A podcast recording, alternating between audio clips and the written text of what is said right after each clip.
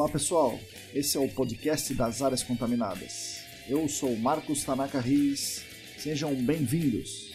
A trilha sonora é dos escalafobéticos Mauro Tanaka e Guilherme Durão, arroba Azalato Sampa e arroba guilherme.durão. Sigam a gente no nosso canal Áreas Contaminadas do Telegram e no canal do YouTube ECD Training.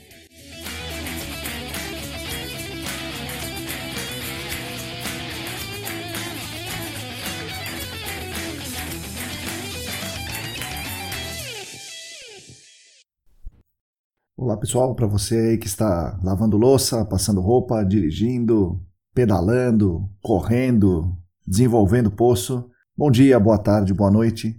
Esse é o podcast Áreas Contaminadas, com patrocínio da ECD Ambiental e da ECD Training e, claro, dos nossos apoiadores no Apoia-se, e edição de Lilian Coreiaço. Eu sou Marcos Tanaka Riz. Hoje eu vou ser muito breve na introdução para que o episódio não fique muito extenso. Nesse episódio eu falo com uma dupla muito especial, Leandro e Leonardo. Pois é, Leandro e Leonardo. O Leandro Oliveira é engenheiro ambiental da Arcades e o Leonardo Marquesani, ele é químico ambiental, coordenador de projetos e um dos sócios da CPEA. Eles são duas figuras muito conhecidas no mercado, mas eu quis chamá-los para um programa juntos, porque não é sempre que a gente tem Leandro e Leonardo disponíveis para falar com a gente, não é mesmo?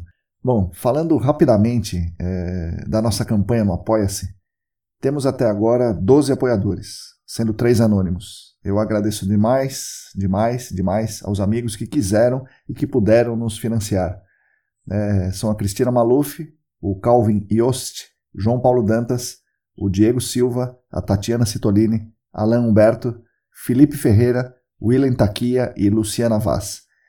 Quem quiser também pode contribuir com os nossos canais de divulgação científica de gerenciamento de áreas contaminadas, que são esse podcast, o canal do YouTube, o canal no Telegram, Instagram, Facebook e a nossa newsletter semanal. Quem quiser fazer isso, vá por favor no site apoia.se barra ecdambiental. Mais uma vez agradeço a audiência de todos, agradeço aos comentários, mensagens, sugestões. Fiquem agora com as palavras de Leandro e Leonardo. É, bom dia, boa tarde, boa noite, pessoal. Hoje eu estou aqui com dois ilustres convidados. Estou aqui com Leandro e Leonardo. É um prazer estar com as, essas duas referências aqui, não musicais, mas referências aqui das áreas contaminadas. Leandro, Leonardo, bom dia, boa tarde, boa noite. Fala, Tanaka. Muito prazer aí falar contigo, tá aí com, com o nosso colega Leandro. Estou acompanhando aí o projeto, fico feliz do, pelo convite, né? E vamos, vamos bater um papo, né, sobre o tema aí que nos interessa, áreas contaminadas e outros assuntos aí, né, interessantes sobre, sobre a vida aí, sobre as peculiaridades aí que, que nos envolvem. Vamos lá, Leandro. Ô, Tanaka, obrigado pelo convite, muito obrigado, muito bacana aqui, esse tá aqui participando com você, com o Leonardo, meu, meu grande amigo aí de vários anos. É, espero trazer um pouco da minha experiência, da minha vivência nessa área e para contribuir com todos os ouvintes maravilhosos que a gente conhece, no mercado, o mercado é pequenininho, mas que todo, todo mundo parceiro, contribuir mais um, um podcast. Valeu. Agora, antes da gente começar com as perguntas mesmo, deixa eu perguntar uma outra coisa que me ocorreu agora, sabe? Fora do script, né? Sabe aquela? Quantas vezes por semana as pessoas confundiam vocês? Ô Leandro, ô Leonardo, ô Leonardo, Leandro, Leandro, Leonardo, quantas Nossa. vezes por, por semana? Mas até hoje. É, eu posso falar quem era o campeão, né? É. É, infelizmente nos deixou aí no ano passado, era o nosso companheiro Paulino, né? né? Ele era uma pessoa que confundia bastante, né? Nós. E era muito engraçado, né? Porque às vezes em reunião de trabalho, ele ligava, ô Leandro, queria falar de um projeto e tal. Eu falava, não, mas eu acho que você estava querendo falar com o Leonardo, e, e vice-versa, né? E uma pessoa sensacional, né? Sim, Paulo, Felizmente é demais, nos deixou né? aí muito cedo, né? Eu queria que vocês contassem um pouco da história de vocês. O que levou vocês, é, na juventude, a se interessar pela área ambiental ou pela química primeiro? É, conta aí como é a trajetória juvenil de vocês até escolher a faculdade e. Leonardo, né? É bom sempre avisar quem está falando, sim, porque sim, sim, daqui a pouco confunde. Na verdade, quando eu era criança, eu sempre tive uma ligação muito grande com a parte do, do, do direito, né? Eu queria, na verdade, estudar alguma coisa mais relacionada às leis aí, à justiça. Eu gostava muito disso. Como eu fui quando eu fui evoluindo aí né, nessa jornada estudantil, eu comecei a perceber que eu tinha mais facilidade com as exatas, né?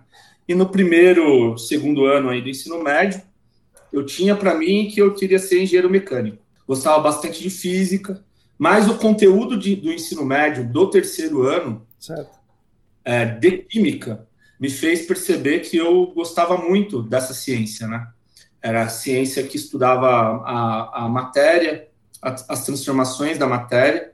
Ainda não tinha certeza sobre isso, né? Porque, assim, a química, é, é, obviamente, ela tem um ramo muito grande de atuação, mas quando você vai partir para um bacharelado, uma, você pode trabalhar com pesquisa e tudo mais, mas está muito ligado ainda com a educação, né? Com a área do dar aula, lecionar. E nesse momento eu percebi que, na verdade, tinha outras opções dentro da, da, dessa, desse nicho da química, que era a química ambiental. Certo. E eu gostava muito da temática. Do, eu falei, poxa, é algo legal, algo que dá um, um significado, trabalhar com o meio ambiente. Né? Bacana. Então, eu tive duas opções, é, a química ambiental e a engenharia ambiental. Eu morava no interior de São Paulo, na cidade de Paulínia, e eu fui selecionado para PUC Camp, engenharia ambiental, certo. e na Universidade de São Paulo para química ambiental também por uma pelo anseio também de fazer a faculdade um pouco mais distante da família, também por uma evolução como ser humano mesmo, né? Passar por algumas situações aí de mais é, para vir para São Paulo estudar química no Instituto de Química, química ambiental. Sim. E onde eu fiz aí é, uma trajetória, comecei a estagiar já na área ambiental, que é a que eu estou até hoje, então há 12 anos. Construí grandes amizades, muitos amigos, tanto na, na, na graduação, quanto também no, no, mercado de trabalho. Conheci depois de um tempo a minha esposa e, enfim, construí minha carreira e minha vida aqui em São Paulo. São né? Paulo. Onde você morou lá na USP? Morou no CRUSP ou morou no, no, perto ali? Não, eu morei em três repúblicas no, no Butantã. Inclusive, a gente morava num prédio, tinha uma República da Geologia na, ah. na época que ficava frente ao nosso prédio.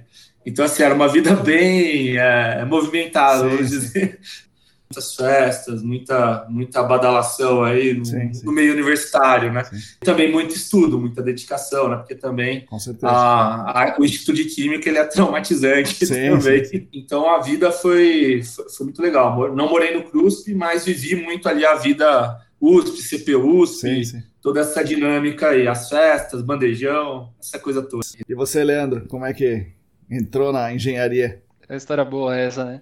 Ah, desde pequeno, assim, né? É, eu sempre fazia umas, umas coisas, né, com meu pai. Meu pai é eletricista, né? Então, sempre fazendo experiência, sabe? Tipo, o que você até gosta, né, Tanaka? Sim, com seu sim. filho, bem, bem manual do mundo, sabe? Sei. Então, eu sempre acabava pegando, fazendo as experiências, né, que dava. E eu gostava muito dessa parte de, de, de gerar energia, de eletromagnetismo, bem de criancinha. Parece, parece que é, é estranho falar, mas tem um monte de experiência fácil que dá para fazer. E eu é gostava de ataque, essas coisas assim, que envolvia mais natureza. E aos poucos eu fui chegando, fui, né? Aí depois no ensino médio, eu fui me destacando um pouco em matemática. É, não que eu gostasse, porque eu não gosto, mas eu, eu tinha relativamente facilidade em exatas. Aí chegou na época do vestibular, eu fiz vários testes vocacionais e acabava que tinha muita, muita pergunta, né, da, da, minha infância, assim, do que você gostava de fazer. E viram, né, que tinha bem esse perfil professor Pardal, assim, bem meio ambiente. Tava bem naquela época da, do filme do Al Gore, né, da Verdade Sim. Inconveniente. É. Então tá, a parte de meio ambiente estava muito em alta, né, esse, essa conversa, assim. E daí eu, conversando com os professores, eles, ó, em vez de ser. Eu pensei até em fazer gestão ambiental, né? Eles, ah, mas já que você faz né, bem, bem a parte matemática, eu já faz engenharia mesmo. E aí eu fui pesquisar, né? Eu fui conhecer, fui na USP, eu fui na São Marcos, é, fui no Senac, e daí eu acabei escolhendo pelo Senac mesmo, mudei aqui para São Paulo, eu, era, eu, eu morava lá na, em São Bernardo, certo. aí eu mudei aqui para São Paulo mesmo e entrei no Senac, e tô até hoje, né? Se for pensar no Senac, assim, né? Foi, foi, foi a Senac aqui de Santa Amaro, eu fui aluno, depois da pós, e agora dou aula lá. Legal, legal. É um campus bem legal. Então vocês eram nerds quando vocês eram jovens? ah, eu não era muito nerd, não. É, eu, eu me considero uma pessoa que a, ah, gostava bastante de estudar, acho que também a, a criação, né? Eu praticamente fui criado pela minha mãe, e, e nesse momento acaba que tem também toda uma é, questão de que você querer dar um resultado, né? Ah, poxa, ela se esforça tanto para que as coisas aconteçam aí e tal. Então eu sempre me cobrei muito para tirar boas notas, para dar esse retorno, né? Eu acho que isso fez bem para mim também, né? Então eu não precisava, eu acho que ela chegar e falar, olha, vai estudar. Sim. Eu me cobrava boas notas, me cobrava é, bom desempenho aí para dar esse, esse, esse retorno. Então eu acho que isso foi muito importante, né? Numa sociedade que a gente vive, é, dar esse é, exemplo, né? Para quando é, tem essas situações, né? Sim. Não digo uma superação, porque também não foi Sim. complicado assim, mas a minha única obrigação era estudar. É, eu tinha, eu tinha um perfil um pouco diferente, né? Eu, para quem não sabe, eu, eu era atleta de vôlei, né? Eu jogava, morava lá em São Bernardo, eu jogava no clube de São Caetano, então fui atleta toda a minha juventude. Então eu não tinha o perfil de nerd, na verdade bem longe disso. Mas eu tinha muito aquela coisa, né, de, de criatividade, eu já contestava um pouco a, como que a escola funciona, né, eu ainda hoje contesto, né, muito que o Murilo Gun fala de criatividade comenta, e sempre eu falava isso, então, eu nunca tirava boas notas, precisava muito pela criatividade, em criar projetos legais. Eu era muito, e, e, tinha uma boa relação com os professores, assim, porque era, era uma coisa diferente, né? Eu tratava mais como amigo, assim, não como professor. Obviamente, fui bem repreendido por causa disso, né? Então, uma escola que tem um aluno desse perfil, assim, era bem tradicional a escola. Sim, imagina. Acaba fugindo um pouco da, da, do comum ali, mas era bacana, assim. Então, logo no final, né, no ensino médio, eu, eu, já, eu já comecei a entender mais sobre isso, já comecei a, a, a entender como, que essa, ele era meu perfil, não era baderneira, não era bagunceiro, também não era nerd, eu tinha mais esse perfil. Então, esse sou eu, e hoje eu sou essa, essa, esse jovem que cresceu. Eu faço Entendi. a mesma coisa. Mas o. E daí, bom, vocês estão lá na faculdade e tal, com, com toda essa luta, né? Ao mesmo tempo, luta e descobertas da, da universidade. E por que, de, dentre tantas as coisas que tem de legais nesse mundo aí da, da, da do ambiental ou da química, porque vocês vêm cair em áreas contaminadas. Como é que foi esse negócio aí? Ah, a minha situação, no primeiro ano de faculdade, eu já vi a necessidade de estar envolvido com mais uh, atividades uh, acadêmicas além do próprio curso, né? E eu fiz uma iniciação científica no laboratório de síntese orgânica, né? É, com o professor João Valdir Comaceto, lá no Instituto de Química.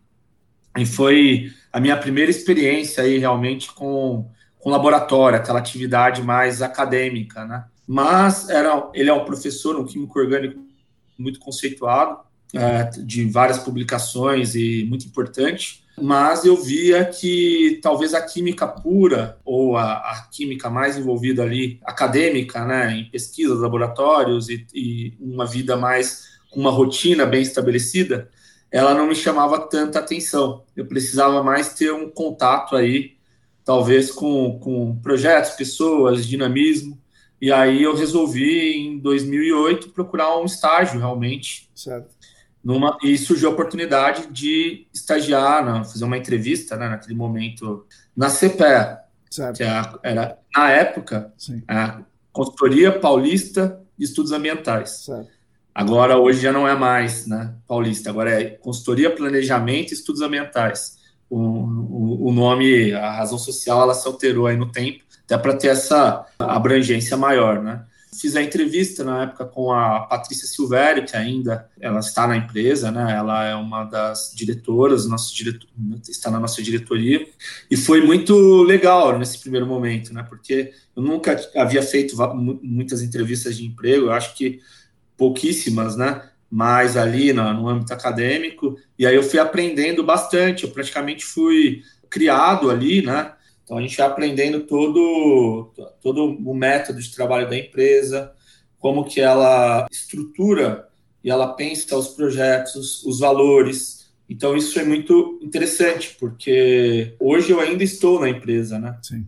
12 anos depois. E eu vi, boa, a CPE tem 20 anos de história. Certo. Ela é uma empresa de 2000. Mas hoje eu já estou mais é, na, na, no tempo de existência dela, eu vi muitas coisas acontecerem. Sim, sim, sim. Então, eu vi o crescimento de uma empresa, né? foi, eu acho que é muito significativo. Então, foi desse modo e que eu acabei entrando no mundo de áreas contaminadas. Acho que não poderia ser diferente, sabe? Eu, mas eu gosto muito, eu gosto tanto dessa área desse de que a gente trabalha, do que a gente faz, a importância disso, o significado disso, que eu não me vejo hoje fazendo outra coisa. É, o meu início de carreira ele foi um pouco diferente, né? Ele e participei por várias, né, várias e várias entrevistas, né? Então aquela parte de estágio que acho que muita gente sofre, né, em conseguir o primeiro estágio, tem que ficar mandando currículo e vai entrevista e de, até tentei levar papel lá nas portas da empresa, mas isso não existe mais. Mas enfim, a, eu comecei a mandar currículos. Eu tinha uma amiga que ela trabalhava na CPE, né? E ela acabou me indicando para lá, aí eu fui lá fazer entrevista. E, e, lá, como foi uma indicação e, tava, e estavam precisando muito, assim, eu entrei muito rápido. É, então foi relativamente fácil entrar, porque em todas as outras entrevistas que eu participei antes, eu não tinha o perfil de, do clássico engenheiro ambiental que era procurado. Então eu não era analista, eu não era focado assim numa tarefa, eu, era, eu me comunicava, eu, eu já recebi um feedback, eu me comunicava muito bem para um, engenheiro ambiental. Então não tinha o perfil que procuravam. Então eu não passei em muitas entrevistas porque não era o que estavam procurando. E nessa vaga da CPE, como estava muito emergencial assim, é, foi entrevista quase só para me conhecer eu acabei entrando. Mas essa esse começo foi conturbado, assim, então foi quase acidental que eu entrei para essa área ambiental. De, e as entrevistas de... eram em várias áreas, não só áreas contaminadas, mas tudo, tudo que envolve engenharia ambiental. Tudo que envolve engenharia ambiental, desde da parte até mais, mais business, né? Então, né, aquela pegada de carbono, certo. ou até sustentabilidade, assim, todas as áreas. Então, e foi indo e, e todas tiveram uma resposta muito similar. A que tive mais proximidade foi junto o cara de marketing, por incrível que pareça. Mas daí eu acabei até, tipo, não tinha nada a ver com a vaga, assim. Sim. E daí, aí também não recusei, obviamente. E acabou que eu não passava e a, a que deu a oportunidade para eu começar assim é, foi a CPE. Aí eu falei, eu juro que sou bom, gente. E, e foi o que abriu a porta para começar. Assim. Certamente a CPE e o mercado tem bastante a agradecer. Aí, então, essa, essa entrevista aí, essa, essa sua amiga aí que te, que te levou para lá, né? Legal. Sim, exato. E, e aí Exatamente. o Leonardo já estava lá? Já estava. Já, já estava. Mas eu, eu tive algumas saídas, né? Porque eu fiquei de 2008 a 2009 na empresa e achava importante sair para conhecer, fazer estágio, estágios, né, em outras, outros segmentos também para ver, né, se era aquilo lá mesmo. Certo. E eu, eu, eu, fui estagiário de duas empresas, uma no segmento têxtil, da química têxtil, e outra empresa de gases industriais, de produção de gases industriais, certo. duas multinacionais. Então, eu vi que aquilo lá era algo legal, interessante, mas não era para mim era algo pouco dinâmico e eu precisava de um dinamismo que a consultoria me propiciava. Sim. Eu tive a oportunidade de voltar em 2011 para a CPE, como profissional aí já efetivado. E aí eu tive uma trajetória até 2017, saí por um tempo, por um curto período, e retornei aí, eu fui até convidado mais recentemente, né, nesse processo de retorno, para ser sócio da empresa também. Legal. Então, legal. hoje, além de, de colaborador, eu também faço parte do quadro societário da, da CPE. E quando o Leandro entrou, né? É. É, foi 2013, Lê? 2012. 2013, é, acho que foi 13. É, nós já entramos para trabalhar num projeto juntos, né? Legal. Foi, é, já foi meio desafio. no susto, é, já foi meio é. no susto, assim, ó, entrou, mas o projeto já, já vai, é, vai lá, muito vai grande, lá. é. Então é. tem que aprender rápido Oi? Tá, tá aí o professor Leonardo para você. Vai lá. É, quase é, o professor Leonardo, mas também muita coisa, tipo, corre, corre atrás aí, porque era, a gente tinha muitas viagens para avaliar vários portos do Brasil, né? Certo. Então, tinha, eu entrei, obviamente, para ser estagiário, para tabelar, para fazer bem trabalho de estagiário assim mesmo. Só que logo no início, dois analistas do projeto eles se demitiram. Vixe. Então, e como o projeto era muito dinâmico, assim, eu tive que também uh, cumprir, cumprir a função deles e o Léo junto também acabou. Também ele trabalhava parte do período, né? Não era tanto nesse full time nesse projeto. É, não, ficando... no, no projeto, mas o legal do Leandro aí da, da, da, entrada dele foi exatamente essa adaptabilidade, né? Porque ele era uma, uma ele é uma pessoa se adaptou muito a esse cenário. Eu acho que pelo perfil dele, ainda que ele fale que ele não é tão analítico, né? Eu considero analítico sim. Ele é muito atencioso e ele tem esse dinamismo e essa uh, vontade de, de fazer entregas de alto nível. Sim. Então, gente, é, no começo, né? Você fica sempre com o pé atrás, um, um estagiário, né? então a gente é, até pegar essa confiança, mas depois ele foi tendo a evolução. A gente, as pessoas que têm um pouco mais de experiência têm que ter essa paciência, tem que ir fazendo os ajustes e ele era uma pessoa que rapidamente ele foi pegando o jeito, né? Entendendo que é ser um consultor ambiental, né? Que é aquela questão da correria e que você tem que fazer mudanças, o projeto está totalmente planejado de um jeito, mas acontecer um fato novo, você tem que repensar, você tem que ser rápido nessa, nessas tomadas de decisão. E esse dinamismo que ele tem, né? Eu acho que fez com que ele caísse como uma luva em áreas contaminadas. Sim, sim, com né? certeza. Né? E outra coisa, também tem a questão técnica, mas também tem a questão da comunicação, né? Sim. Uma pessoa que se comunica bem, porque são muitos stakeholders. Sim, sim, sim. O pessoal da equipe, você tem o cliente, você tem a... a Fornecedor. A, né? E o cliente não é um, né, uma pessoa só, o cliente não, é um cosmo. Exatamente. É, você está num campo, por exemplo, você não vai, não, às vezes, muitas das vezes, você não vai ter o um contato direto com aquela pessoa que te contratou. Sim. Você vai ter contato com o cara que vai liberar uma permissão de trabalho, você vai ter contato com uma pessoa da operação. Gerente do setor ali, né? É, setor. Então você tem que ter todo o traquejo, todo, todo a, o modo de abordar, né? Ou e... até os próprios cargos altos, né, Léo? Que a gente conversou ah, nesse, nesse projeto, cargos altíssimos, assim. É, o pessoal de, de Brasília é muito, um nível muito alto e tinha que ter, ah. saber adaptar né? De Explicar como que você, tá ia... fazendo, né? É, de uma maneira fácil, e como eu usava muito isso, né? Que o Léo me explicava, né? O Léo foi, foi um, bom, um bom gestor de estagiário. Ele falava que eu era folgado, né? Eu era folgado, mas ele, ele dava corda, então ele dava, dava corda para ir, então foi muito legal. Assim, ele, não, ele não trancava, assim. A gente veio muito isso, né? Ele deixava, deixava, ah, vai, quer correr, corre, então vai, naquela direção. Como eu era novo, eu, não, eu precisava de explicações que eu entendesse. Então, o que, que era poço, o que, aquela coisa básica, assim, né? Certo. Que a gente até esquece, às vezes, de passar para os estagiários. Sim, sim. Que, ah, é tão, apesar de... é tão natural, né? Ah, faz um poço ah, ali, né? O que, que, que é isso aí, né? É, quantos, quantos poços, qual a profundidade, essas coisas, assim. Então, eu tive que aprender de uma maneira muito básica para eu entender mesmo, porque eu era novo nisso, eu não entendia nada, e eu consegui explicar de maneira básica também. Então, é, isso era, era bacana. Então, a gente se complementou bem, assim, deu muito certo. Toda essa, todo esse contato, toda essa troca, eu acho que fez com que, na hora do sufoco, na hora da complexidade, isso é o momento que você aprende mais, sim, acelera, sim, né? Sim. Então, isso que foi é, interessante para ele, né? Porque ele já caiu num projeto desafiador. É, sempre prezei por isso, né? Desafio dado tem que cumprir, né? É, pode errar, mas vão aprender com os é erros. Aí, mas o que não dá para fazer é se enrolar e não fora. entregar. Né? É. E vai cumprindo, vai recebendo cada vez tarefas mais difíceis, assim, Sim. e foi.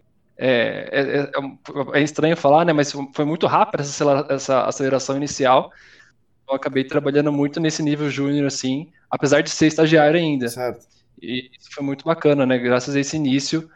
E aí você vai e é efetivado na CPEA. E o, o que acontece daí? Quantos anos você fica lá até você se mudar agora para onde você está aí? É, aí daí eu, eu, fiquei na CPE, né? Eu fiz os dois anos de estágio, né? Que eu, um pouquinho menos, na verdade, que eu me formei antes. E logo eu já fiquei na. Lá fui efetivado lá e completei, né? Eu, eu fiz, fiquei cinco anos na CPE no total, contando estágio. Então fiquei mais três anos lá, já desempenhando a função de, de analista, assim, de, de áreas contaminadas, que é o que faz, né? Que eu acho que todo mundo que está ouvindo esse podcast sabe fazer bem, é fazendo sondagens, fazendo relatórios técnicos indo para campo, fazendo vários projetos assim que fez evoluir como profissional, né? E por incrível que pareça, né, eu e o Léo, a gente é muito próximo, né? A gente fez o curso junto, ele me incentivou também a fazer na verdade, ele foi o principal motivo de eu ter feito a pós, né? Ele ah, que é? me convenceu. Tá, isso aqui também queria saber, como é que vocês foram para lá? Então foi o Leonardo. É, eu, eu, logo que me formei, né, eu ainda saí nesse gás, assim, né, da, da faculdade, estudava à noite, Sim. trabalhava na CPE o dia inteiro, estudava, e o Senac também tinha aula de sábado Sim. o dia inteiro. Sim. Então, do nada, né, acabou a faculdade, eu fiquei só né, com CLT e com muita energia ainda, muito. Aí daí o Léo já estava planejando fazer o curso de pós, né? Aí ele vai, vamos lá com a gente então, vamos lá comigo e, e vamos começar. E até você perdeu a minha aula, pô. Isso aí é um negócio imperdoável. a, única aula, a única aula que eu perdi foi essa. Perdeu a minha aula, pô. Só porque tinha uma sua colação de grau. Isso é impressionante. o legal, legal disso aí da, da pós, né? Porque bom, bom você ter falado né, desse assunto porque o, o Senac ele realmente é um divisor de águas, acho que para muita gente que trabalha no, no GAC. Estava comentando com o Leandro, né? São Paulo é referência. A gente percebe isso pela agência e cursos e tudo mais. O Brasil no, na América do Sul. E se a gente pega o Senac, é o local onde a coisa acontece, as discussões são promovidas, as pessoas estão envolvidas que trabalham nessa área. Então é um meio muito promissor, é um meio muito fértil para você é, fazer bons relacionamentos, criar bons relacionamentos, conhecer pessoas e também trocar experiência. E se você se colocar sempre, que é o que eu costumo fazer, é, como uma, uma, uma, posição de aprendizado, né, como um aprendiz, você tem sempre a agregar, né? Sim. Então foi assim que, que eu acabei encarando e conheci muitas pessoas bacanas por exemplo, todos os professores, eu acho que muitos aí considero até a, a mais do que o mestre, mas até colegas, amigos aí de jornada, mas também outras pessoas, além do Leandro, que já trabalhava conosco, mas tem a Natália, que acabou depois vindo é, para a empresa, também ela está até hoje na, na na, na CPE. Legal. Um abraço para a Nath. Legal. Tem também o Alic. O Alic ele entrou para a CPE, ficou por um tempo aí, dois anos conosco. Excelente geólogo, excelente pessoa, Sim. grande amigo. Hoje ele está no mercado imobiliário, ele é consultor técnico de uma empresa, né? Então, assim, é, é um ambiente que realmente é muito interessante. Eu, quem não, não, não fez o curso de pós, seja de remediação, seja de gerenciamento, recomendo fortemente, porque e que também se entregue de corpo e alma nas aulas, né? Participe, fale, coloque sempre nessa posição de aprendiz mesmo, porque uh, eu acho que isso faz com que você acabe tendo um destaque, né, Sim. no futuro. É, tem uma riqueza muito grande, é o, né, o clássico networking, né, que a gente fala. Então, e, e essa, na verdade, foi a, a, razão até que eu saí da, da, da empresa que eu estava, da CPE, né? Porque depois que eu concluí a pós, eu fiquei lá mais um, um acho que um, um, ano e pouco, né? E, e, mas pelo fato das pessoas que eu conheci lá e que eu, outra que hoje estou na Arcades, né? Acho que foi conhecendo os profissionais de lá, tendo essa conexão e acabou que no momento alinhava mais com, a, com a, minha missão que eu estava pretendendo realizar. E deu, apesar de gostar muito dessa CPE, né, gosto muito, assim, todos os profissionais, prezo muito, excelente qualidade mas para o meu, pro meu objetivo na época, é, a Arcades era, era onde se encaixava, assim, e acabei, graças a, a, a pós, conhecendo as pessoas certas, e acabou que me chamaram para lá e eu fui para trabalhar na Arcades, que é onde eu estou hoje. Aí já vai fazer três anos já. Três anos, caramba. Três anos. Rápido, é, passa rápido, né? E o Leonardo hoje ele é um dos sócios na CPE. Você na Arcades, é, como chama a sua função? O que você faz ali na Arcades? É, hoje eu sou engenheiro ambiental na Arcades, né? Eu trabalho muito na, obviamente, na, em áreas contaminadas, é, só que eu, eu trouxe muito essa, essa coisa da, da dinamismo, assim, né? Então, é, acho que né, vários convidados já falaram, né, já conversou bastante com o Júlio, Caletis, enfim, com, com, várias pessoas da Arcades, e que está sempre querendo desenvolver coisas novas. Então, Sim. eu faço muito essa coisa do intraempreendedorismo, né? Que é esse ah, então. empreendedorismo então, interno, isso que, eu que é desenvolver projetos. O que, é isso aí? O que é intraempreendedorismo? Você fez um texto bem legal aí nesses, e que fala de futebol americano e intraempreendedorismo. Mas conta aí para os ouvintes, o que é o intraempreendedorismo? Ah, bacana. É, eu gosto muito desse tema, assim, que é, é uma coisa que me encaixa bastante, que, que é você empreender internamente na empresa. Eu encontrei a maneira mais fácil de explicar. Eu uso bastante isso para explicar até áreas contaminadas. Sim. Então eu quis juntar esse futebol americano com o empreendedorismo e explicar o que, que ele é. Então, criar projetos que solucionem é, algum problema interno ou certo. até é, a, quase que criar uma empresa, criar uma solução para o mercado, certo. só que a partir da sua empresa. A Arcades dá essa abertura, assim, ele tem, tem essa intenção. Hoje na Arcades eu, eu, tô, né, eu sou fixo na engenharia ambiental, na área de áreas contaminadas, obviamente, mas também eu acabo inovando muito com coisas de tecnologia, com internet das coisas, ou uma, um monte de soluções assim que acaba não necessariamente só tecnologia, né, mas que, que uma solução que não existe no nosso mercado certo. e que a, a Arcades como multinacional, né, ela tem essa essa capacidade de, de fornecer o suporte, né, que, que é preciso para desenvolver. É, ela tem essa força, né, que consegue empurrar um projeto assim para o mercado e ser alavancado. Então, na, na Arcades eu tenho vários projetos, algumas pessoas que você conversou aqui tem alguns comigo, e é isso que eu desenvolvo lá. Eu crio coisas novas e, e faço o nosso trabalho convencional também da melhor maneira possível. Pô, legal. E, bom, vocês são, eram amigos, continuam amigos, e vocês têm muitos assuntos em comum, né, que vocês levam no dia a dia aí. O, fala, fala algumas coisas que vocês gostam, os, os, dois gostam e que vocês gostariam de compartilhar aqui com, com o pessoal. Bom, o, tem, tem algumas coisas, alguns temas, sim, que, que em comum, né? O, não vou dizer que é o futebol, porque o Leandro não gosta de futebol, mas eu gosto, ainda que eu gosto. E o seu negócio do futebol, Leonardo, não é muito bom, não. Você... Não é bom para falar com você, né, Marcão? Porque é, é complicado. Para quem não sabe, eu sou, eu sou palmeirense e o Tanaka é corintiano, né? Eu sou corintiano, o Leandro, o, o Leonardo não é, não é palmeirense, né? É bom que fique claro aqui que você é muito, mas muito palmeirense é. mesmo, assim. Sim, eu gosto muito, muito, assisto todos os jogos, né? sofro muito. Eu sempre fui muito instigado pelo porquê das coisas, né? É, entender o princípio, entender uh, de onde viemos, para onde vamos, aquela coisa toda, né? Por isso, eu acho que isso, de certo modo, foi um dos motivos que eu vinha a estudar a química, né? Sim. A transform... Mas eu tinha uma visão muito material da uma parte da minha vida, né?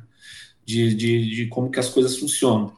E o Leandro, ele já vinha desde de jovem aí, ele já tinha um, uma certa ligação com questões mais filosóficas, principalmente da filosofia oriental, algumas coisas ligadas até ao hermetismo, ocultismo, e esses temas eu acho que, é, que são temas que não são muito debatidos, né? Sim. E nós é, sempre discutimos muito. Então, livros como Caibalion, livros como. É, é, é, de, de questões que não são é, discutidas normalmente, né? Que são mais herméticos. Já acompanhávamos a, os canais da Lucilena Galvão, lá do, da Nova Acrópole da, das nossas conversas, dificilmente a gente se reúne e não, não, não trocamos esse tipo de experiência. né? O que leu, o que acompanhou, se viu alguma palestra. É sempre essa coisa mais né, aberta, né? Sempre abrir a cabeça é o que fez a gente conversar bastante. Então, apesar de a gente ter né, sempre um assunto em comum, que é áreas contaminadas, sim, que a gente também sim. fala bastante, mas sempre abrir, sempre abrir os horizontes, né, para eu falo muito isso, né? Que a criatividade é você abrir e certo. combinar as coisas. Então, quando a gente abre, né, a gente acaba descobrindo o que, o que existe aí. De, então, diversos assuntos que, e quando a gente está estudando, a gente gosta de conversar, né? A Sim. gente, acho que você reparou bem que a gente fala bastante. então, então, a gente quer falar e de, um acaba aprendendo mais uma coisa com o outro. Começou ali, ficar amigo, né, mais fora da empresa também, e hoje, mesmo fora da empresa, agora, né, já mudei, é, a gente ainda é bem próximo, então, grande amigo aí, grande amizade que acho que vai continuar por muitos anos aí. Isso fica para a vida mesmo. É, a gente tem vários, muitos, muitos momentos aí, vários colegas que passam aí, né? Mas o de trabalho, no âmbito Sim. profissional. Mas eu considero o Leandro realmente é uma pessoa que eu acho que acabou superando isso, né? E assim, vocês são cientistas, né? Então, cientistas. E é, e é curioso é, quando o cientista se envereda por um caminho que não é o, o vamos chamar o tradicional entre nós, todos cientistas. Né? Eu sou, como eu já falei aqui no, no, no, falando com o Diego, né, que o Diego também tem essa, essa verve sim, bem desenvolvida, hein? eu sou um cara mais cético. Conta aí para mim, em poucas palavras, o que. que e, e é, obviamente vocês não estão aqui para pregar nada, né? Conta aí para os ouvintes o que vocês pensam a respeito das coisas do que vocês estudam, filosofia ou, ou espiritualidade? Tá, é interessante essa pergunta, Marcão, porque eu, eu tomo sempre muito cuidado, né, para discutir esse tipo de assunto. Isso é um tema que é realmente conflituoso, né? Depende se você não souber levar isso, né? Religião, para mim, né, é, tá, tem muito mais a ver com religar, religar a, a algo maior. É, a gente está discutindo ambientalismo, né? O que é ser um, uma pessoa ambientalista? Eu acho que o ambientalismo está em você reconhecer que talvez o ser humano não viva só por ele. Ele não deve viver só por ele. Ele, ele faz parte de um todo. Um todo que não é uma unidade única, ele está conectado com, com, com, tudo que está ao redor dele. E se há um desequilíbrio nesse sistema, o, o, esse desequilíbrio vai gerar algum, alguma consequência, que é o que a gente vem eh, visualizando hoje, né? É, em desastres, é, em questões aí de clima, de entender que existe um todo e tudo está dentro desse todo. Porque se você começa a defini-lo, você vai limitando. Certo. Então, se, se nada está fora dele e tudo está dentro dele, há um equilíbrio, há um motivo das coisas serem. Quando a gente fala da ciência nisso tudo, é, se você pega o método que a gente trabalha hoje na, na, ciência, é um método muito da prova, da tese, da, pro, da prova, né? da antítese, da contraprova, e assim por diante, você vai construindo um raciocínio. Passa por um crivo, né? Mas não foi sempre assim. Antes, a filosofia a ciência ela era uma coisa só. Mas é, o, que, que, quem eram essas pessoas que praticavam isso? Todo esse pessoal do Oriente Antigo, é, começando pe, é, pelos egípcios e aí partindo pro, pro, pro também, por certo modo, para os gregos, é, para o pessoal da Índia Antiga, e isso a gente vê que se perpetuou na Idade Média pelos, com os alquimistas o, o Nicholas Tesla, ele é um cara que na, na, na, no sangue dele, se você ver a história, é um sangue de alquimista. O que, que é esse alquimista? É um cara que vê além dos números, além da, da exatidão, da réplica das coisas. É uma pessoa que tenta enxergar o além, tenta ver algo mais que tem mais significado. E, obviamente, que a gente também não pode entrar no, no Hellman's Airline aí, numa viagem da maionese. e achar que só querer achar as coisas e tirar. Não, isso tem que ser validado. Sim. Mas muitas das questões aí, ela parte da, da filosofia, de tentar enxergar menos o, o, o antropocentrismo e mais uma questão aberta, uma questão do mundo, observar a natureza, observar Sim. como as coisas acontecem. Pelo fato de entender, de observar, né? até a, a querer abrir esses horizontes, você evita ficar preso com uma visão enviesada do que você, do mundo é, materialismo, do que, do que, a gente faz. E trazer soluções até para o que você nem imagina que pode ser uh, aplicáveis para o mundo material, né? Porque é, é para o nosso mundo cotidiano, né? não esse, esse religioso. A gente tem que se comportar né, de, da melhor maneira que, que funciona a sociedade. É, e por que não, né? Estudar modos de filosofia ou de espiritualidade que se vai ser uma pessoa melhor, vai se comunicar melhor, é, vai saber se ficar bem diante dos desafios da vida. Né? O Diego, por exemplo, que foi, né, foi recentemente, ele fez, que é uma pessoa incrível para se conviver, que, que graças à filosofia de vida dele, é, ele é uma pessoa muito fácil de, de se conversar, de, de né, encarar desafios. Então, acho que abrir esse horizonte é o que permite que até o, cotidiano, né, o normal, seja executado de melhor forma. Entender bem o contexto, e, e, saber trazer essa inovação, né? Ela, tá, ela já existe, está lá no futuro, é só trazê-la para o presente e aplicar.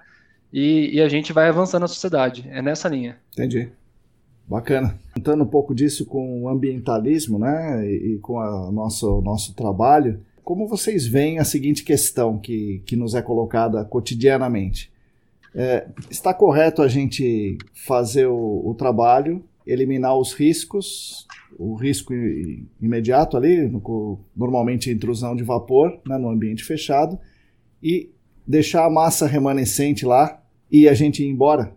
É. trabalha por isso, né? A gente é isso que é o nosso trabalho. A gente trabalha para fazer isso, é reabilitar a área, reabilitar a área, eliminar os riscos. Porém, muitas vezes a, maior, a maioria delas deixando aquela, a massa remanescente ali. Como é que vocês enxergam isso aí? É, eu entendo, né? A gente, esse, esse é um assunto bom, hein, Tato? Porque esse aí dá pano para manga. É, mas a forma que eu penso, né? A, no momento que a gente está, né, de, até de avanço tecnológico, o que a gente faz hoje em dia é a gente protege os, os receptores, né? Que é os, quem está ocupando, né? Quem vai ocupar, Sim. dependendo do uso futuro, é, proteger da contaminação que existe lá. Sim. E, e a lei que está aplicável até o momento é o que conversa com a nossa viabilidade técnica e também econômica, né? Tem que lembrar daquele, daquele né, o triângulo lá da sustentabilidade. Eu, eu enxergo que hoje o que a gente tem de melhor, assim, o que a gente consegue tratar é proteger primeiro a saúde do ser humano, do receptor. Sem dúvida. E talvez daqui a um futuro relativamente próximo, é, a gente já chega, né, ok, vamos remediar essa área aqui para potabilidade e resolva. Tem que evoluir. A gente sabe que o mercado, apesar desse tamanho que tem, ele está bem no comecinho ainda, tem muito que crescer, e acho que no momento eu entendo que é a melhor solução que, que a gente consegue aplicar considerando todos os interesses uh, da sociedade, né? Então, tanto econômico, quanto meio ambiente, quanto social. Deixa, deixa eu dar uma, uma pescada maior aqui. Tá certo. O, proteger o, o, o, camarada, né? A pessoa que está exposta ao risco. Certíssimo. Mas aí o, o, o contaminador, ele ele lucrou com isso. E daí a gente está preocupado com a viabilidade econômica, né, mais econômica do, do, que técnica, de deixar aquela remediação lá. E tudo bem, pode ser muito difícil fazer alguma coisa que, que remedie aquilo. Mas a gente sair fora, assim, olha, está reabilitado, vamos embora e daqui a 30 anos a gente volta aí, talvez, se a tecnologia permitir. Não é um, muito, muito fácil para o é. causador da, da questão? É, eu entendo que a ferramenta da, do, do, da análise de risco, né, avaliação de risco toxicológico de saúde humana, é uma ferramenta de priorização de recursos. Né? Sim.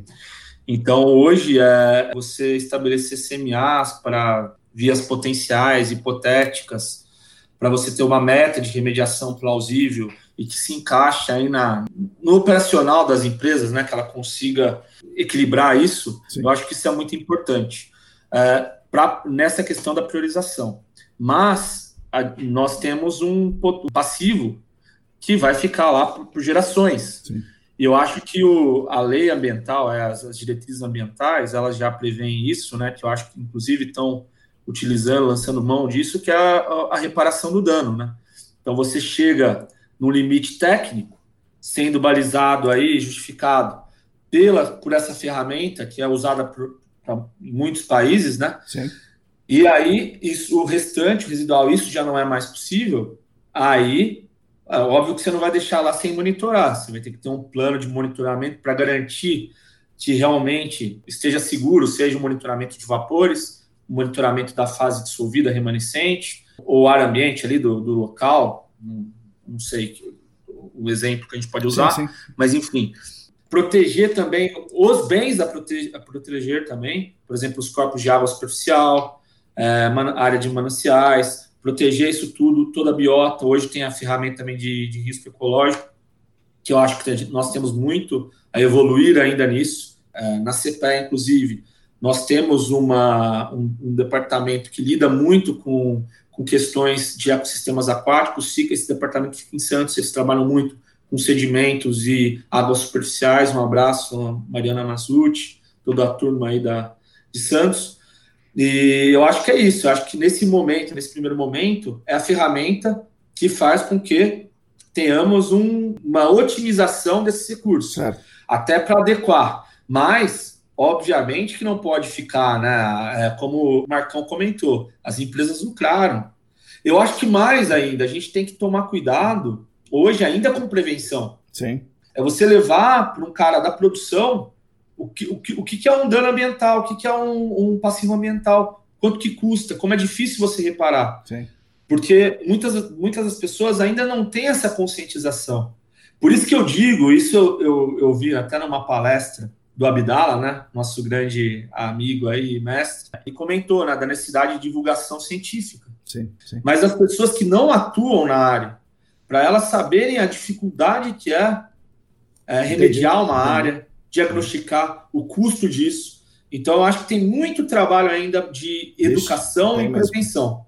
São poucos profissionais que conseguem explicar para uma pessoa o que, que, a gente faz. Sim. Então, a nossa, a nossa área é conhecida por, por um número muito pequeno de empresas, né? Sim. Então, empresas que poderiam estar tá, né, mais pessoas pensando em uma coisa mais disruptiva, elas nem sabem que essa área existe. Sim, sim. Então, levar esse problema para gerações à frente e esquecer ele não é uma maneira mais longe disso de ser mais sustentável, né? Sim. Bom, pessoal, então conta aí pra gente que projeto vocês acham que seja legal vocês contarem para as pessoas, assim, alguma coisa que vocês tenham solucionado, uma questão importante, que, que o projeto tenha sido um sucesso, alguma coisa para vocês realmente que tenha sido marcante para vocês, um, um, projeto de sucesso. Bom, Marcão, acho que é, tem vários, né, várias situações. Eu queria comentar de um projeto especificamente que foi acho que um, um, um dos únicos projetos em que a equipe foi Leandro Leonardo da CEPA, por incrível que pareça. Porque foi esse projeto dos portos, né, que o Leandro era estagiário, e, te, e, e nós fizemos várias auditorias em terminais portuários pelo Brasil. É, o trabalho foi muito bem desenvolvido, muito bem elogiado, foi muito legal. Um grande abraço aí para o Sérgio Pompé, né, que é o nosso presidente. Legal. E ele é um cara muito in, in, influente aí, na, foi também gerente da CETESB. Ele é uma pessoa sensacional. Mas, enfim, é, o Leandro é, sempre trabalhou em projetos separados dos que eu trabalhava. É, mas a interface, acho que fazia diferença. É, então, a gente exemplo, fala muito, né?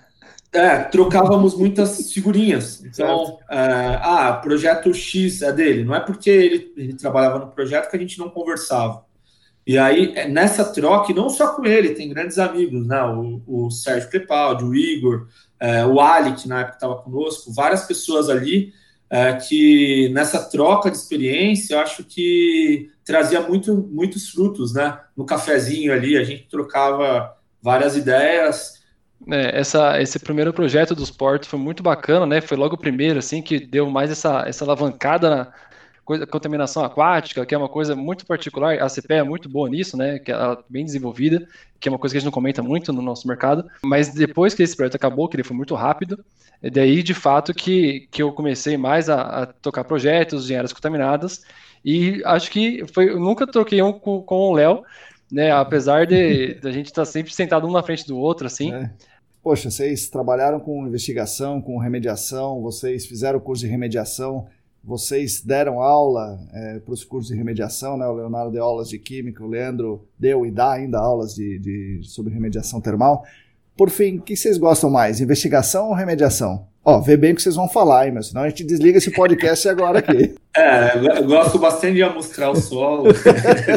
Não, mas é verdade, eu gosto muito da. Eu acho o, o, legal da química também é que ela te permite trabalhar em todas as etapas, né? Porque você tem que, por exemplo, fazer uma, uma avaliação preliminar sem conhecer dos processos ali envolvidos. E muitos dos processos são processos químicos. Sim.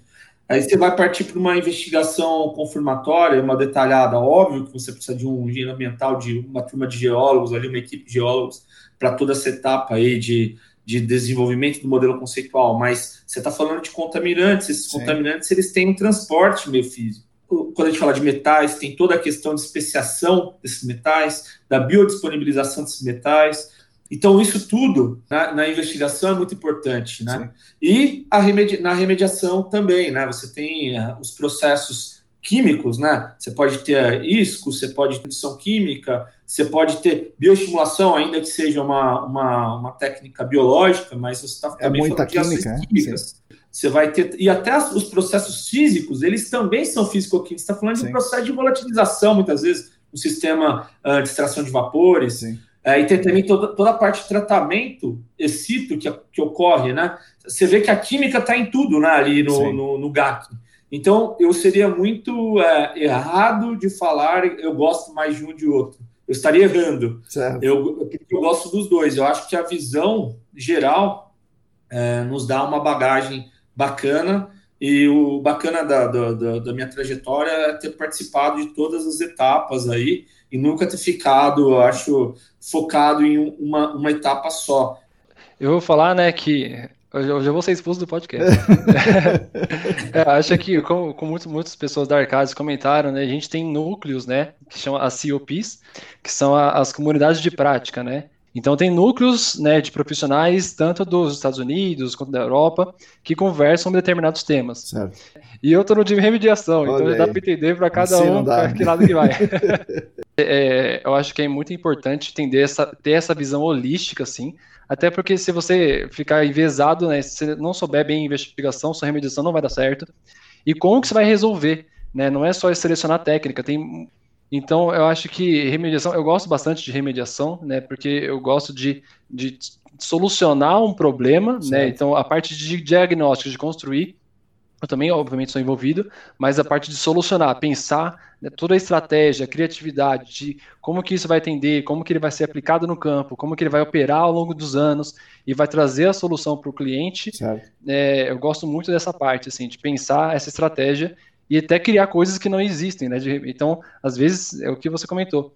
é, não, não tem essa tecnologia, não é viável. Vamos fazer ser viável então, vamos certo. pensar de acordo com esse modelo conceitual, vamos construir um equipamento, mesmo que não exista, com sensores, com telemetria, ou criar uma metodologia nova para remediar. Se for para escolher uma, é remediar, mas a visão holística, eu sempre falo que é de suma importância Agora eu quero fazer uma pergunta técnica para vocês, né? Daí cada um escolhe aí que parte da técnica vai, vai querer responder. Imagino qual cada um vai escolher, mas enfim, vou fazer aqui, vocês decidem.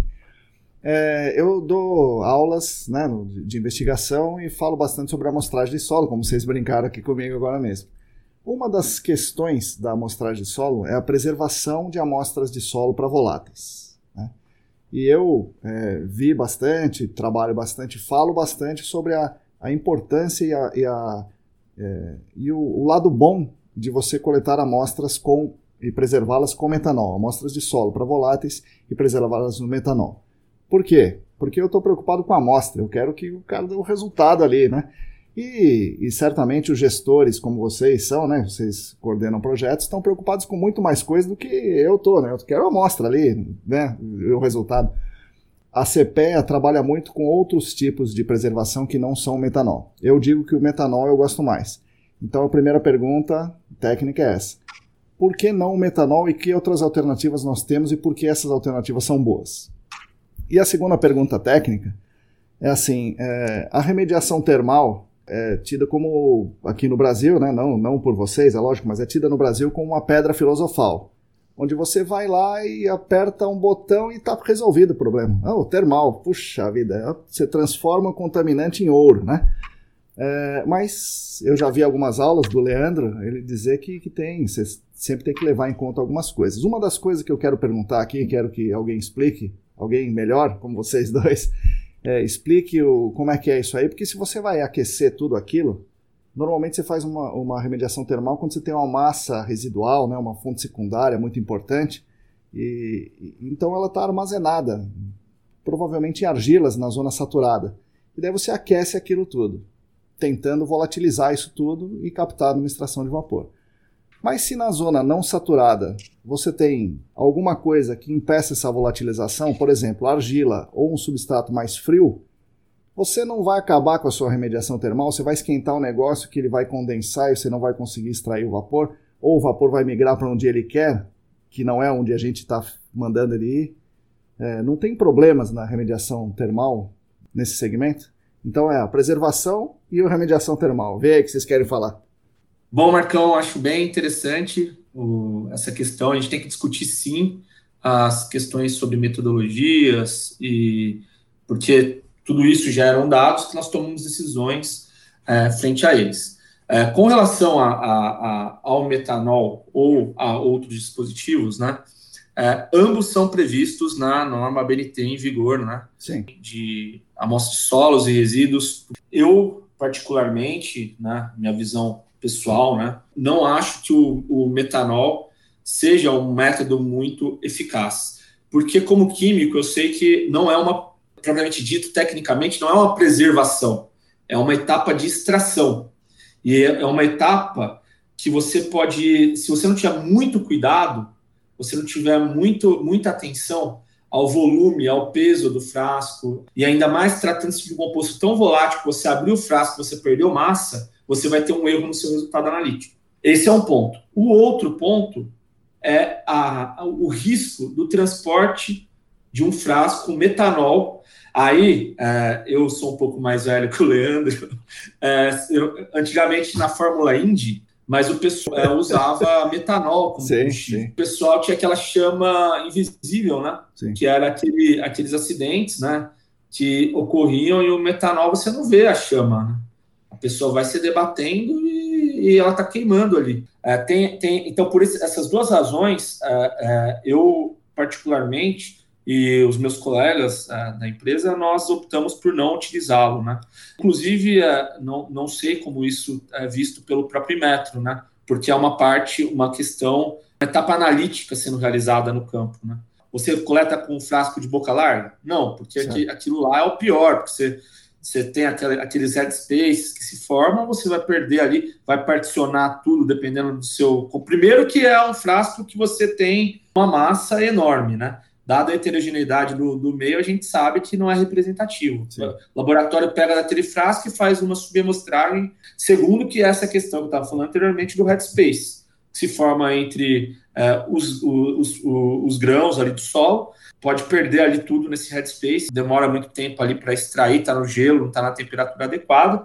Enfim, não, não seria um método mais adequado para esse tipo de avaliação. E existem os dispositivos herméticos. Esses dispositivos validados fora do país, muito utilizados em projetos, mas que tem, obviamente, um custo né, associado, porque realmente quando você vai adensar o número de, de amostras, você vai ter uma investigação detalhada realmente, né, que você vai pegar mais de, de 3, 4, 5 amostras por um, em um liner, Sim. né, no mesmo liner, você Sim. vai detalhar aquilo, você, você vai ter um encarecimento daquele projeto. Mas esse dispositivo ele é mais seguro em termos de saúde ocupacional Sim. e transporte, além do que ele é, é hermético, ele é projetado para não gerar ou gerar o, minimamente, o mínimo possível de headspace com uma massa super reduzida, de que você consegue fazer uma amostragem discreta realmente daquela zona que você quer amostrar, e você ainda tem uma preservação que é em gelo seco, né?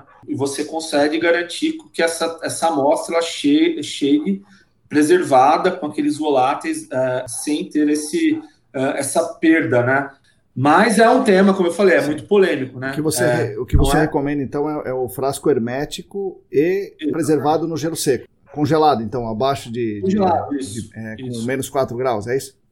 Isso, exatamente. A, a BNT também prevê o, o metanol, mas por essas questões de ser uma etapa analítica, de você ter perdas, né? Você fala assim, ah, eu posso ter uma, uma concentração que quando você pega aquela amostra, aquela amostra extraída, solo e metanol, sim. ela é uma etapa já de extração. Sim, sim. Então eu tive já. Eu digo assim, é por isso que isso daí é bom, que daí já está extraindo lá.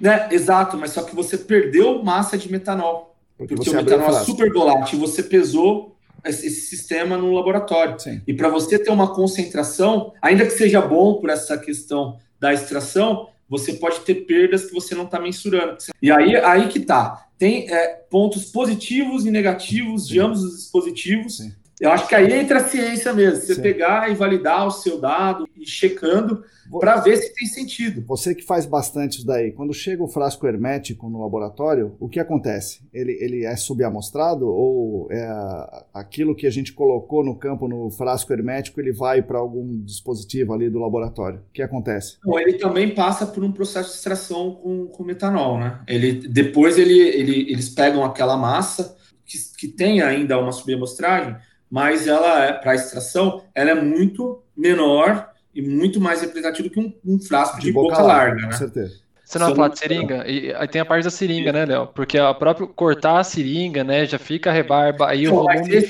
Não, é, daí é, não, é o, não, não tem o. Não, mas para metanol, tô falando. Isso, é, é uma desvantagem do, da amostragem com metanol seria, no caso que o Leandro tá falando, a seringa. Você cortou a seringa.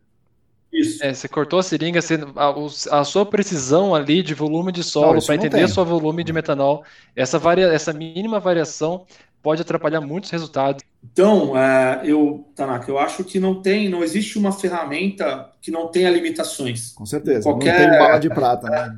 É, é, exato. Eu acho que vai muito do crivo da ciência, da avaliação, não de só amostragem de solo. Ah, se tem alguma dúvida, faz com, com o laboratório ABC, repete com, com, com métodos diferentes, Sim. checa. E sondagem, a gente sabe que como é um custo elevado, às vezes já vale a pena você já prever sim, isso sim. Né, e fazer esse cross-check. Mas o que a gente vem percebendo são resultados bem satisfatórios.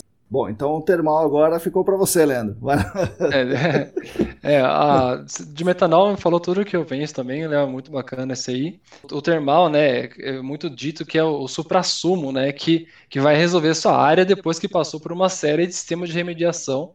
É, até porque, muito que o Léo comentou, né, porque envolve muitos fatores. Quando você aquece a área, né, o solo, né, a água subterrânea, você está resolvendo, está atuando em, em propriedades químicas e físicas do solo, e em muitas delas, né? Então, na volatilização, na, na própria degradação, por assim, aumenta a atividade bacteriana, enfim, são muitas, né?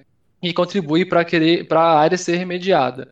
mas também não é a solução para todos os problemas, né? A que a gente comenta muito tem que ter um modelo conceitual muito bem fechado, né, para não deixar pequenas falhas acontecerem, que essa que você comentou é uma delas, que é, pode, pode acontecer, não estou falando que vai, Sim. mas se você aquecer, por exemplo, uma região mais profunda e a parte superficial está mais fria, pode condensar ali seu contaminante e você simplesmente migrar sua contaminação para uma camada é, que seja mais fria.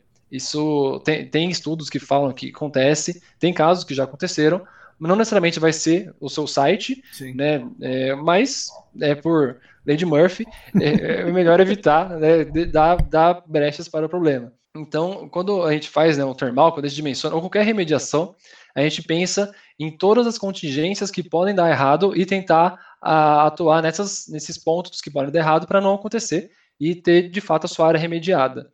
É, obviamente, isso aumenta é, custo, né? Então, você vai investigar uma área com, uma, com a resolução que você acha adequada, você vai aumentar esse custo né, de investigação, mas também você vai poder salvar, esse muito bem falado, né, do ROI, do retorno da, de investimento, na, na remediação. E ter plena consciência que ó, pode dar errado nesse ponto.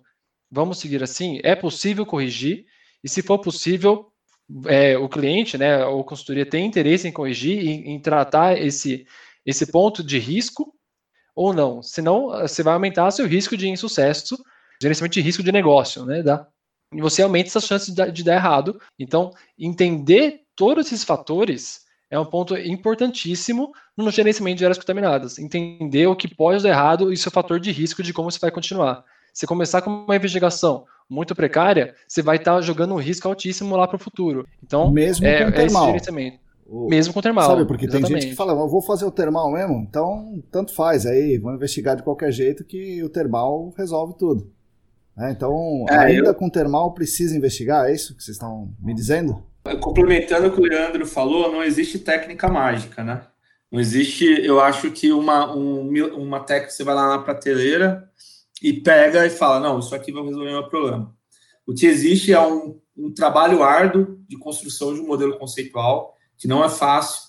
Muitas vezes você vai faz um, um plano aí para pegar amostras representativas, é, adensar muitas amostras, lançar mão de técnicas de alta resolução, e tem ali é, desenhado o seu modelo, tem as ferramentas de tratamento desses dados que geram plumas 3D e tudo mais, mas isso às vezes não é ainda suficiente. E você tem que retornar, você tem que voltar, tem que trabalhar novamente, pegar mais dados.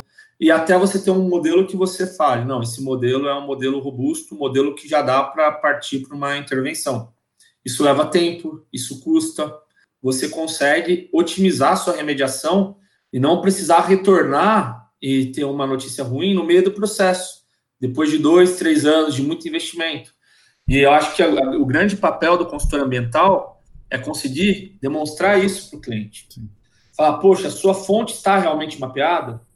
Porque muitas vezes os processos também chegam no meio, não é no, no início, sim, né? Sim. E aí você tem que falar, você tem que ser honesto e falar, olha, precisa melhorar esse modelo precisa voltar para o campo, preciso ter mais dados. E isso é, é, é algo difícil de, de, de, falar, muitas vezes, porque Sim. ele quer resolver algum problema rapidamente, às vezes tem prazo.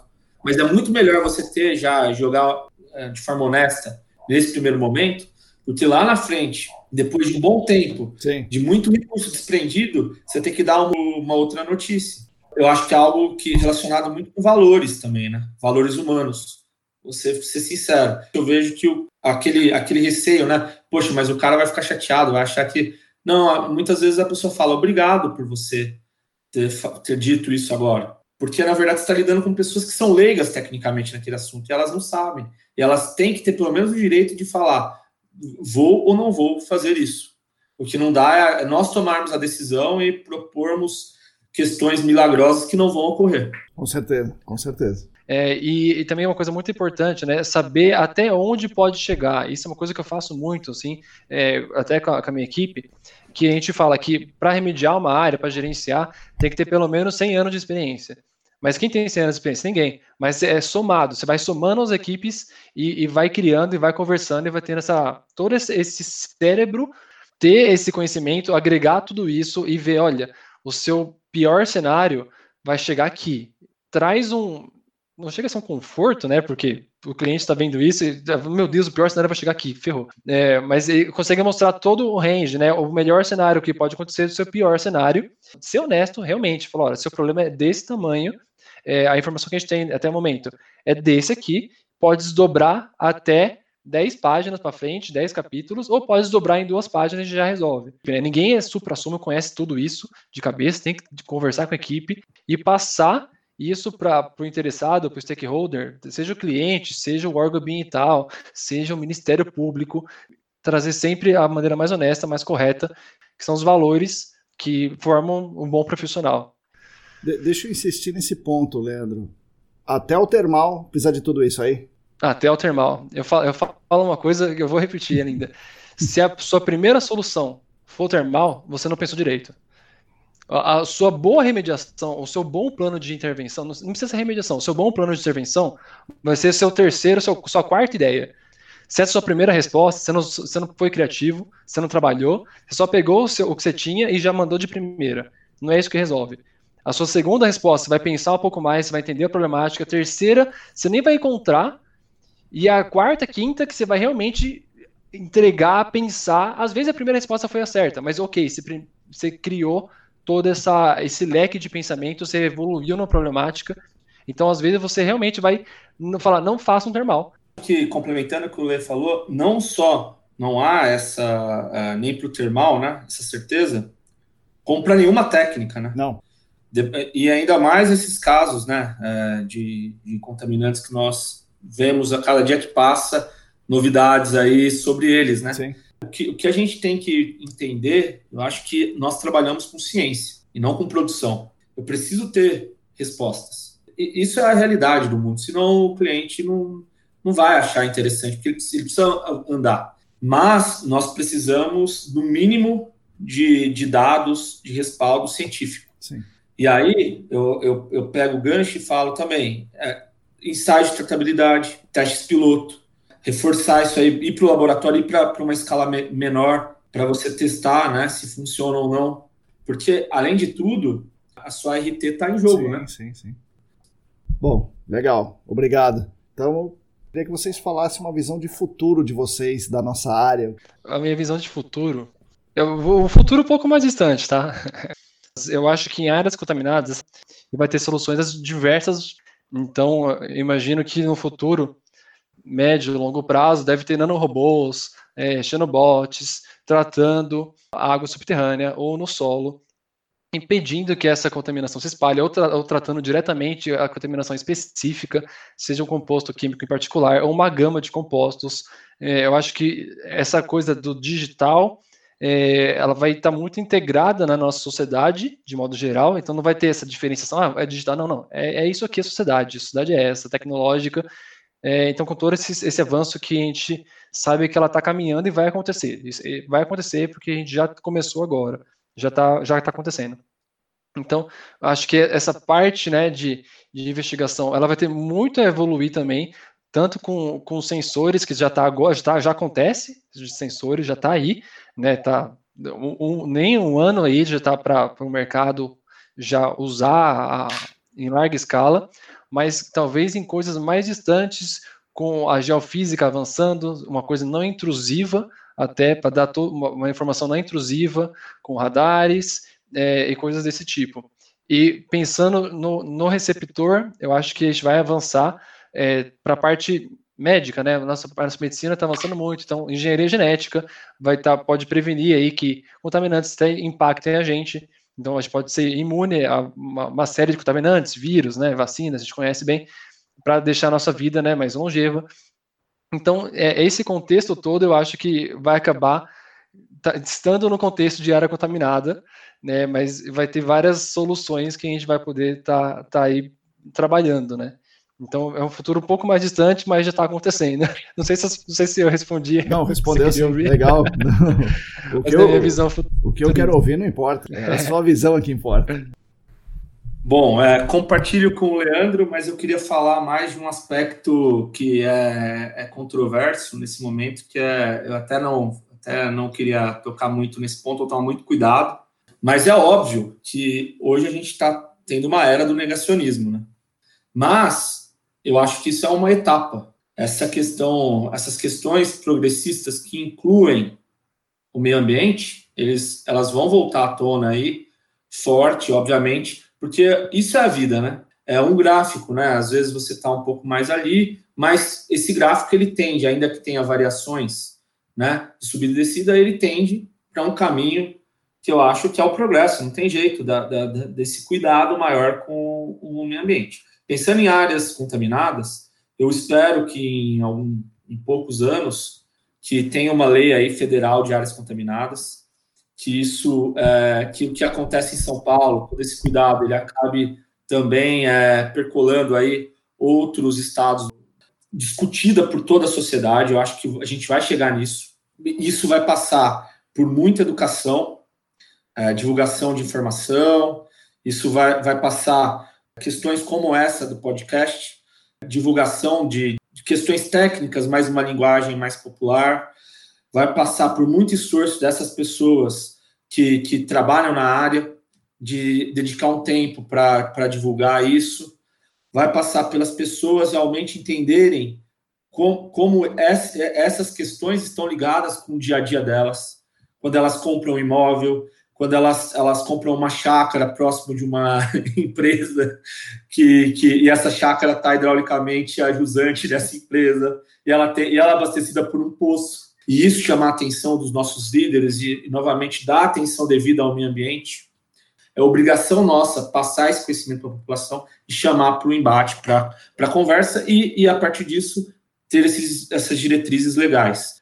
Né? Então, eu vejo muito, muito bons olhos, né, nosso futuro. Bom, pessoal, agora queria que vocês, é, seguindo a ideia do João Paulo, queria que vocês fizessem uma pergunta para mim. Vamos ver, porque ele tem essa, essa ideia, né, de que o entrevistado me entreviste. É, então, então, vamos pensar alguma, alguma uma situação. É, Tanaka, se você fosse o atual presidente do Brasil, é, qual que seria a sua diretriz, já que já vai falar de política, qual seria a sua diretriz ambiental aí para.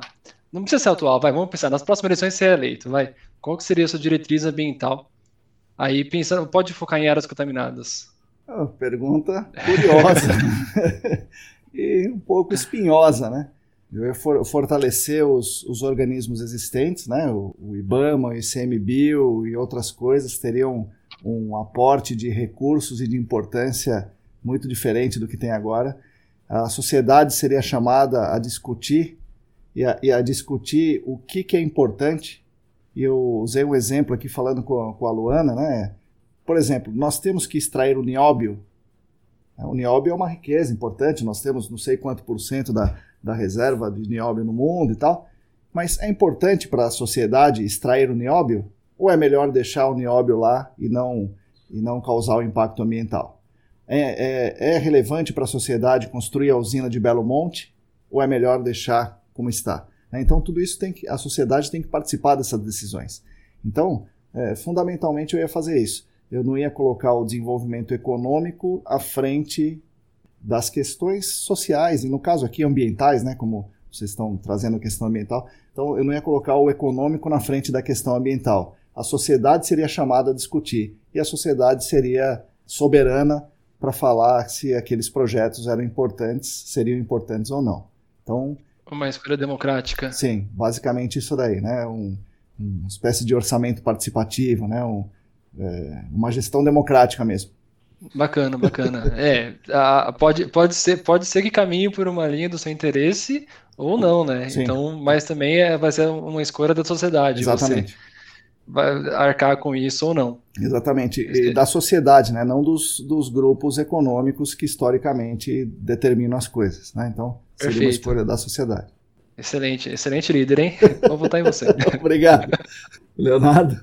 Uma Bom, mais fácil, essa aí foi difícil. Não, agora eu vou, vou fazer uma, uma melzinho na chupeta aqui, porque é, um assunto que é, eu acho que você domina muito para deixar de lado essa conversa, é a questão das teorias de evolução da sociedade, né? Então, é, eu tenho acompanhado alguns podcasts que dizem que é, depois da, da Revolução Industrial que o mundo está entrando realmente numa fase de declínio desse sistema, né?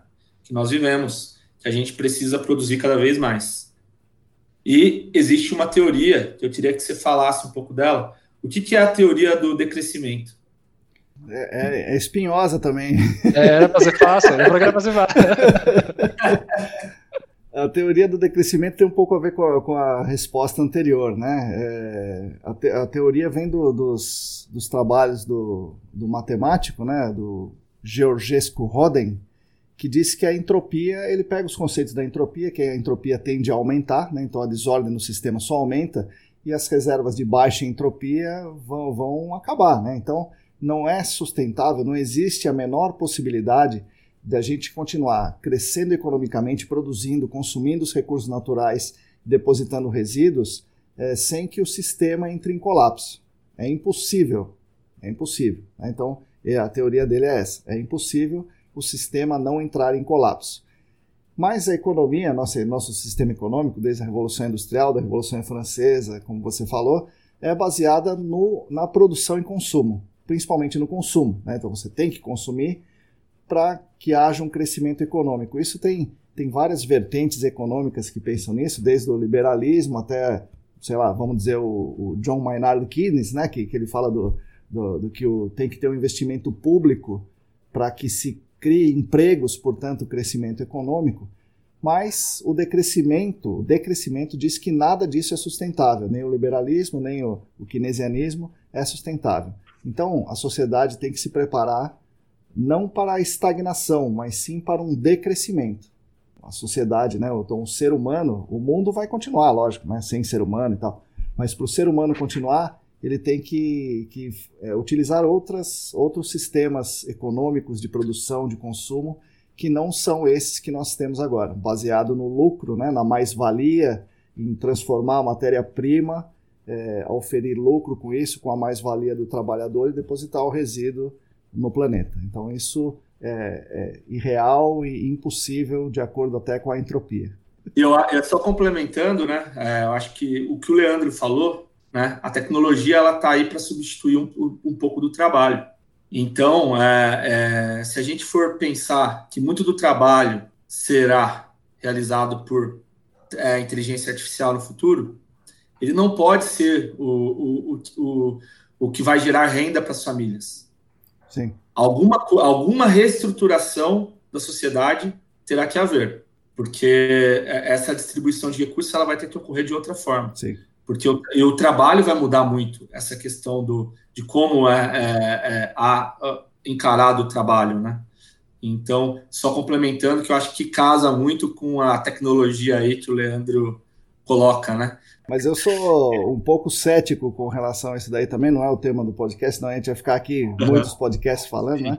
A tecnologia não é neutra como a gente é levado a imaginar, né? A tecnologia tem um lado e, e não é o lado do, do, decrescimento, nem da sociedade, nem do meio ambiente. Né? Então, ela tem um propósito. Hoje ela está sendo colocada, a tecnologia tem um propósito. E, e ela está a serviço de um grupo, né? E não é o grupo que nós estamos falando aqui, né? Que vai, que vai salvar a humanidade, não. Então, fico meio com o pé atrás nessa história.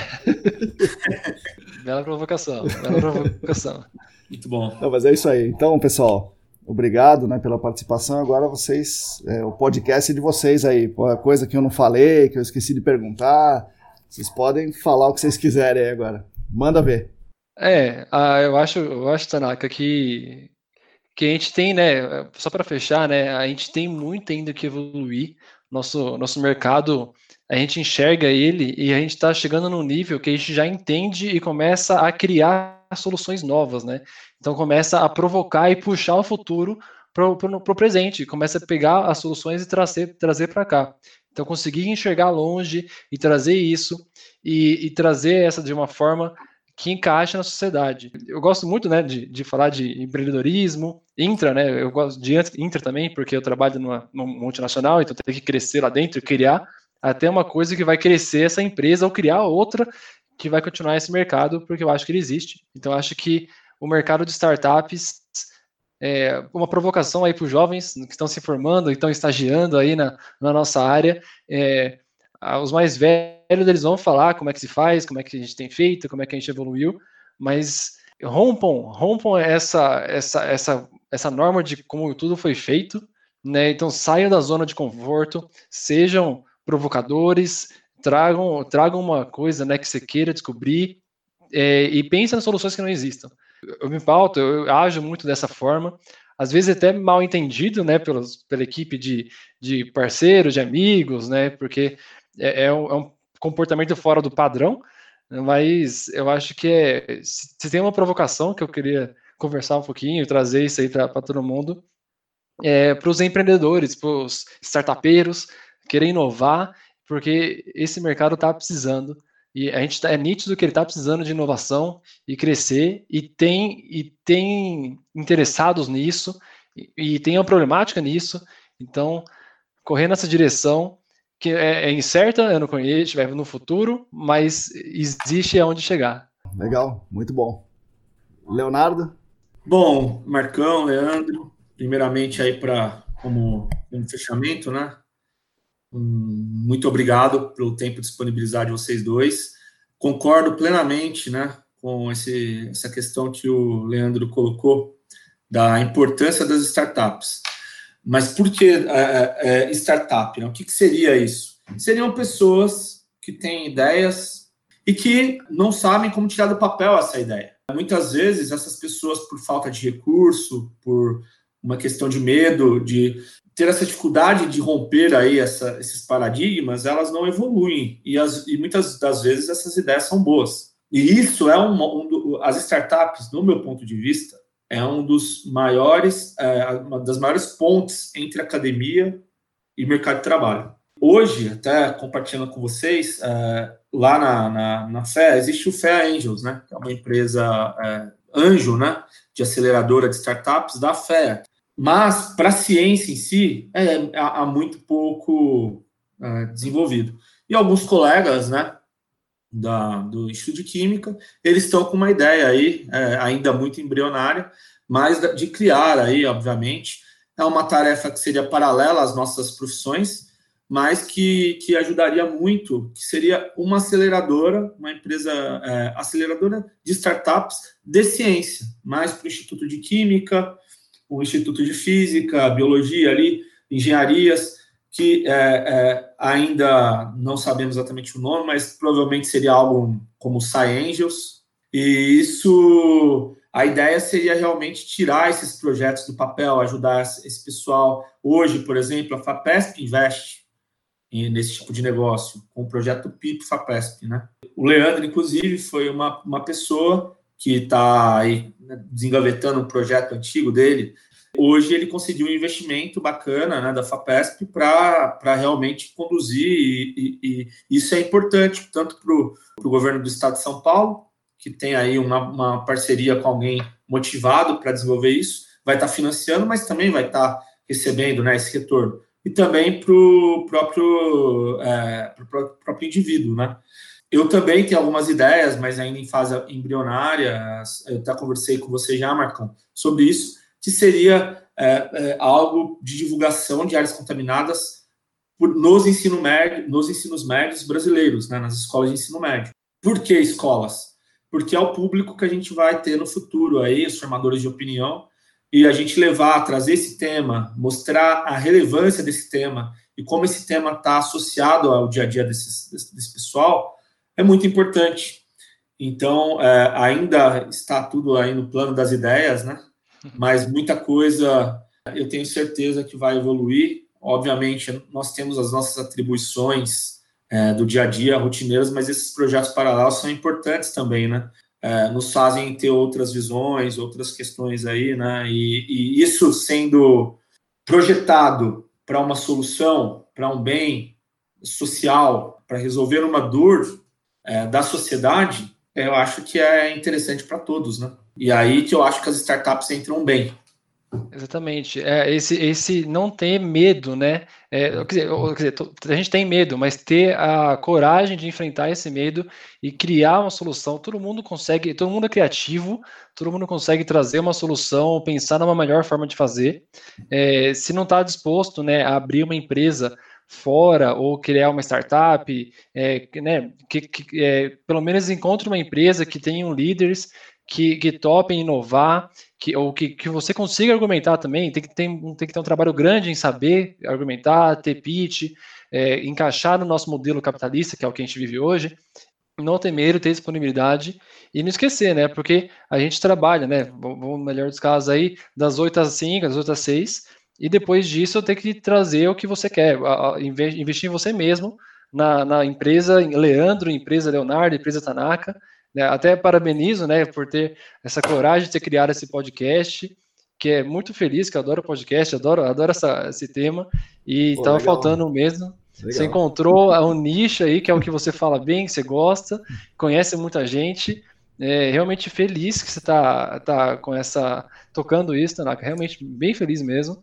É, e, e, também uma provocação aí para quem mais quiser é, achar coisas novas ou com certeza. É, enfim, outros podcasts, inovar. né? outros podcasts, o canal no YouTube, ou cria um TikTok, ou Instagram, eu não sei. Tipo, a, a, nossa sociedade ela tá mudando, ela vai continuar mudando, né? Daqui a pouco vem uma nova geração aí para o mercado de trabalho e a gente vai ter que ter toda essa, essa, essa gama de comunicação, desde os mais velhos até os mais novos. Eu acho que é incrível. Eu adoro isso. Eu poderia ficar o dia inteiro falando de comunicação, de, dessa problemática, para juntar a área técnica com a, com a sociedade. Então, tem uma palavra final que eu adoraria falar é, provocar, sair, sair da zona de conforto e querer correr, evoluir para porque acho que deve. Então, nesse mercado que a gente trabalha, que eu faço, que a gente faz aqui, que é, nosso trio aqui está fazendo, e quem mais aí tiver essa oportunidade, tiver esse interesse. Perfeito. Obrigado, então, meus amigos. Muito obrigado por vocês terem batido esse papo comigo. E é isso aí. Nos vemos na no dia que esse podcast sair. Muito obrigado pelo convite. É, até a próxima. Nos vemos aí na, isso, na vida. Isso, isso aí. Valeu, Obrigado, pessoal. Marcão. Grande abraço aí para você. E um abraço para todos os colegas aí da, do GAC, né? Do SENAC, da CPE, todos os da Arcades. da Arcades. é. É todo aí. mundo aí do, do, do GAC e é isso aí. Sair da zona do conforto, de conforto sempre vamos aí colaborar para toda essa cadeia, né? Com, com, muita paciência, com muita responsabilidade, muita é, ponderação, né? Sem inflamação, e assim a gente constrói algo legal é para a sociedade. Valeu, pessoal. Bom, pessoal, essas foram as palavras de Leandro e Leonardo. Novamente agradeço muito a participação desses meus dois amigos e por ter feito esse episódio juntos. Leandro e Leonardo dá um, dá um tema muito legal né, para o podcast. Fiquei muito contente em tê-lo feito e agradeço muito aos meus dois amigos aí. Gostaria apenas de fazer alguns comentários e esclarecimentos aqui finais, né, que eu preferi fazer isso aqui no final, ao invés de fazer como normalmente faço na introdução, para que vocês ouvissem a opinião deles antes da minha, né, sobre a preservação de amostras de solo para VOC, né, para compostos orgânicos voláteis eu continuo recomendando o uso do metanol, principalmente se a sua investigação é em áreas fontes.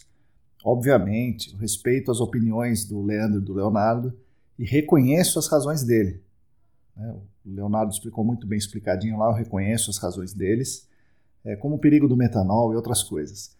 Mas tendo como referência tudo que eu já li, tudo que eu já vi, o que eu fiz de amostragem de solo, eu considero que a preservação com metanol é a mais fiel às concentrações da área.